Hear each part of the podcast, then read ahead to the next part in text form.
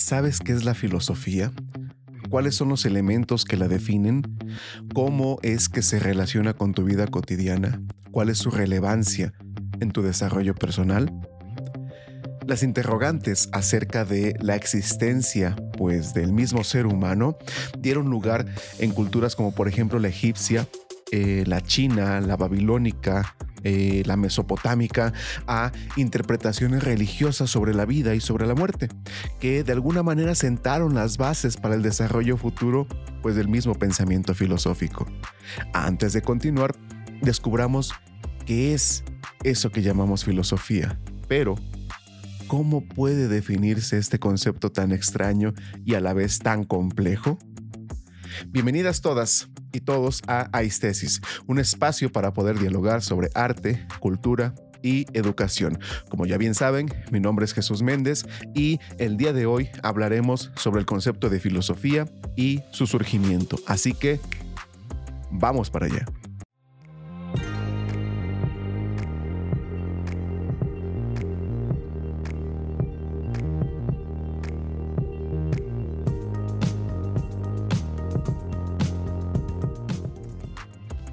La tarea obviamente no es nada sencilla, no solo porque dar una definición es siempre pues algo complejo, sino porque cada definición, al menos desde el aspecto de la filosofía, responde a una cierta orientación de la propia filosofía y a ella puede ser antepuesta cualquier otra distinta la cual puede ser igualmente válida y que pueda concebirla desde un modo completamente diferente. Es decir, definir la filosofía es asumir una posición ya filosófica desde un principio. Para entender esto de mejor manera, entonces vamos a presentar algunas definiciones que se han dado a lo largo pues, de la historia y a lo largo de distintos, distintos pensadores. ¿no? En primer lugar, vamos a entender a la filosofía desde su etimología. Filosofía significa amor a la sabiduría o al saber. La palabra proviene de los términos griegos filos, que significa amor, y sofía, que significa sabiduría. También se puede considerar que la filosofía es el estudio de los problemas más abstractos, generales y últimos. Estos problemas, pues de alguna manera conciernen a la naturaleza de la existencia el conocimiento, la moralidad, la razón o el propósito del ser humano, tal como lo consideran, por ejemplo, Teigman y Evans, que de alguna manera son pensadores que tienen este proceso o esta concepción de la filosofía. Por otro lado, la filosofía es de acuerdo con pensadores como por ejemplo Kant, eh, la mera idea de una disciplina posible que no está dada en concreto en ningún lugar pero la que trata de aproximarse por diversos caminos hasta descubrir el sendero único recubierto pues en gran parte a causa de la sensibilidad y hasta que consigamos en la medida de lo concedido a los humanos que la copia hasta ahora defectuosa sea igual al modelo. Sin embargo, la filosofía también puede ser concebida como un pensamiento crítico y racional o y de manera más o menos sistemática acerca de la naturaleza y esta naturaleza del mundo, desde la metafísica o teoría de la existencia. También la justificación de la creencia, desde por ejemplo la epistemología o la teoría del conocimiento, y desde la conducta de la vida a través de la ética o teoría del valor, tal cual como lo comenta por ejemplo Anthony Quinton. Es decir, cada una de las definiciones que acabamos de mencionar describe la filosofía pues de manera distinta. Unas apelan al origen de la palabra, pues desde la cual intenta imprimir cierto sentido que le podemos dar al quehacer filosófico como acto de amor por el saber. Otras, en cambio, presentan a partir de los tipos de problemas que la propia filosofía aborda por su abstracción y complejidad y asume que la filosofía está sobre todo pues inspirada por cierta inquietud hacia las cuestiones más abstractas. Si nos vamos hacia otra perspectiva, se la presenta como un proceso en desarrollo, que es definido precisamente por esta intención este sentido de establecerse como disciplina posible. Es decir, se define la filosofía como un ejercicio continuo y variable sobre diversas cuestiones y no como una actividad ya claramente establecida. Por otro lado, si lo pensamos bien, también es conocida por un tipo de reflexión en que se sustenta, llamándola pensamiento crítico o destacando la racionalidad como su componente principal. Obviamente, la filosofía no se agota en ninguna de estas definiciones. Estas solo reflejan algunas de las ideas que los filósofos, distintos pensadores han planteado pues a lo largo del tiempo acerca de su quehacer y el principio eh, a partir del cual ellos han orientado su práctica. El hecho de que no exista una, sino pues muchas definiciones de filosofía nos demuestra que se trata de una forma viva de conocimiento, que todo el tiempo está preguntándose precisamente por su propia naturaleza. Como ya lo hemos comentado en algún otro lado, la filosofía griega, de acuerdo con el señor Ramón Shirau, inicia en las mismas tierras jónicas en donde nacieron los poemas homéricos. Este hecho, a decir verdad, no puede ser puramente casual, dice Shirau. Se debe principalmente a que esta era la región de más alta civilización durante los siglos 8 y 7 a.C. El nacimiento de la libre empresa y las nuevas modalidades de comercio que pues esta libre empresa llevaba consigo modificaron de manera profunda a todo este proceso de la civilización griega. Por una parte, podemos decir que puede observarse que a partir del siglo 8 y del siglo 7 a.C., una mayor tendencia a cierto individualismo que se manifiesta tanto en el desarrollo desarrollo de la poesía, la lírica, subjetiva e íntima, como en el hecho de que el artista quiera salir del anonimato, para empezar a firmar, por ejemplo, como persona humana independiente. Las obras que, pues de alguna manera, salían de su fantasía, de su propia mente, los filósofos griegos, eh, desde esta perspectiva entonces, tienen el mérito indudable de haber iniciado tanto en los terrenos de la pura filosofía como de la ciencia, lo que hoy llamamos el pensamiento puro nace a partir de un desinterés y la posibilidad de creaciones autónomas. Es decir, el pensamiento por el pensamiento mismo, sin necesidad de tener siempre en cuenta las finalidades inmediatas de una o de otro. Esta necesidad de, un pensamiento teórico pues no niega otras necesidades como pueden ser prácticas. Se dice que, por ejemplo, Tales de Mileto, ante la amenaza de los lirios, propuso la unión de las ciudades jónicas en una confederación que habría de llevar el nombre de Ceos, por ejemplo. También se dice que Anaximandro, por ejemplo, fue colonizador de tierras lejanas. Los primeros filósofos entonces también fueron políticos, fueron ingenieros, y pues no parece que se desinteresaran nunca de las posibilidades técnicas y prácticas que, una vez aplicada, puede tener la teoría. La teoría nunca ha negado la práctica y sin embargo hay épocas en las cuales es la teoría, el pensamiento puro y desinteresado, quien predomina sobre las posibilidades de aplicación. El despertar de este pensamiento teórico hay que buscarlo entre los primeros filósofos de Jonia. La teoría no es posible sin el empleo de la razón. Y si algo sorprende en el pensamiento de los filósofos de griegos, de los primeros filósofos griegos, es el grado de abstracción y el grado de racionalidad de las preguntas que ellos mismos se propusieron.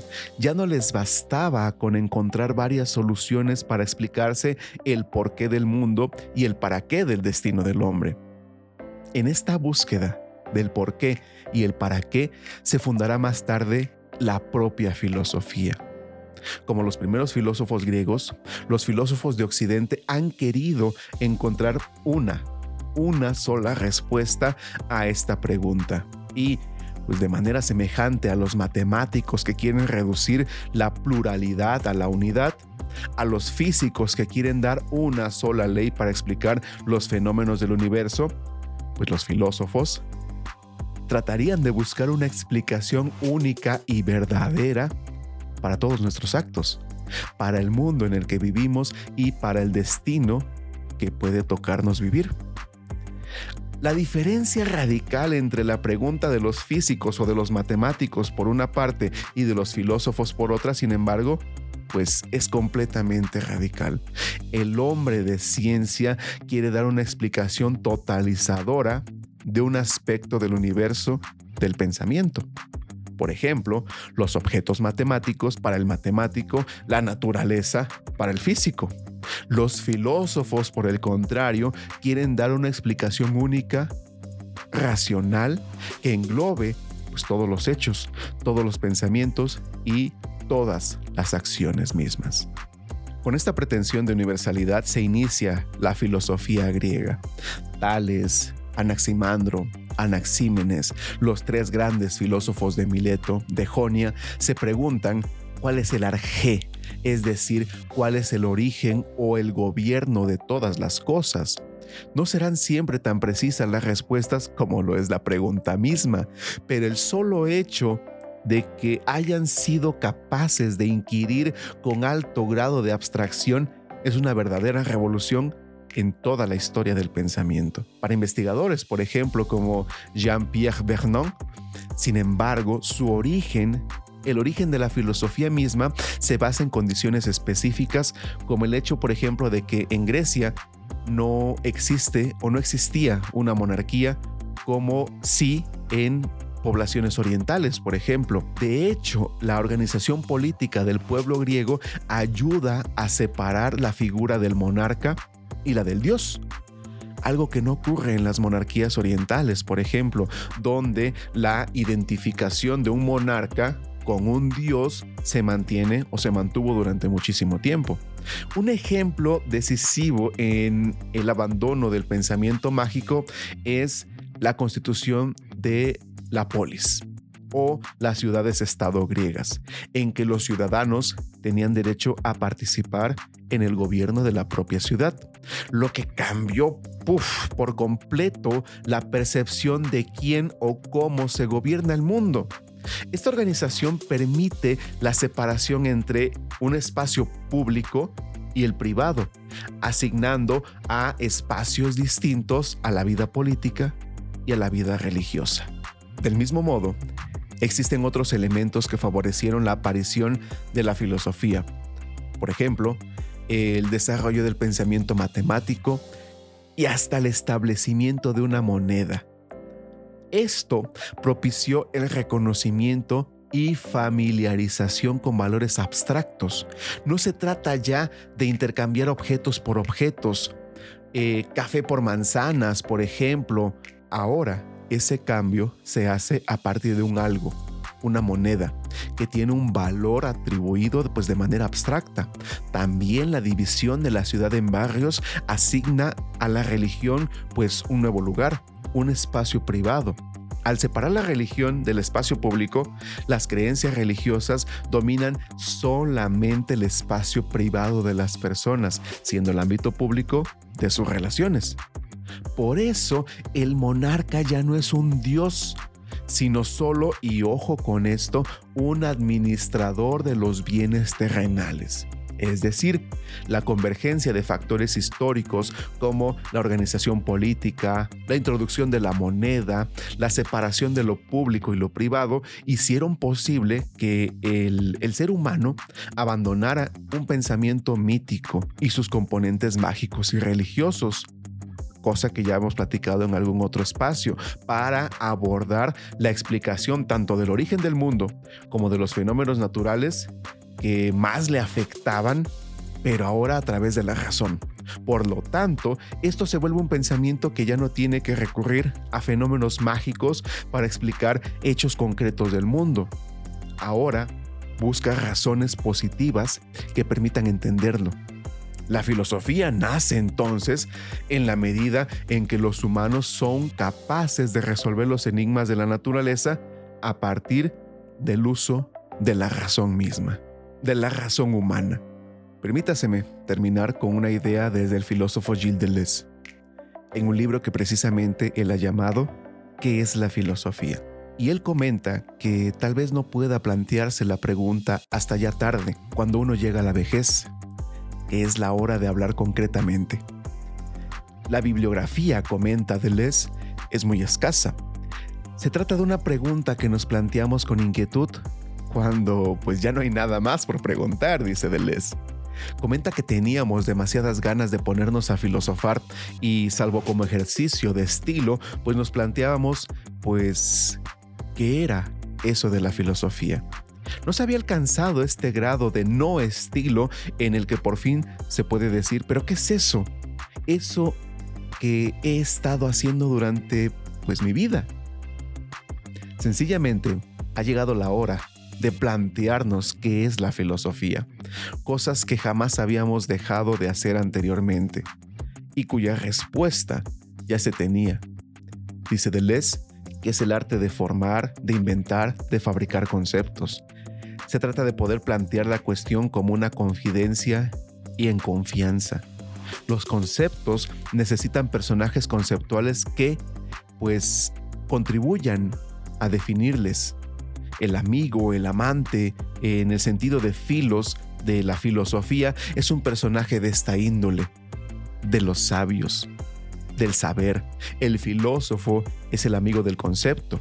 Está en poder del concepto, lo que equivale entonces de alguna manera a decir que la filosofía no es un mero arte de formar, inventar o fabricar conceptos, pues los conceptos no son necesariamente formas, inventos o productos.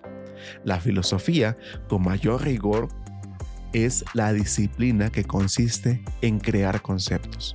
Conceptos siempre nuevos, ese es el objeto de la filosofía. El concepto remite al filósofo como aquel que lo tiene en potencia, o que tienen en su poder o en su competencia, porque tiene que ser creado el concepto. Muchas gracias por haber llegado hasta este momento.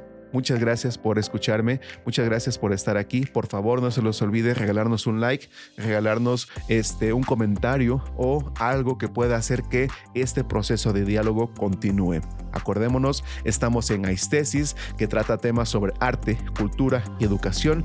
Mi nombre es Jesús Méndez y nos vemos en el próximo tema. Cuídense mucho.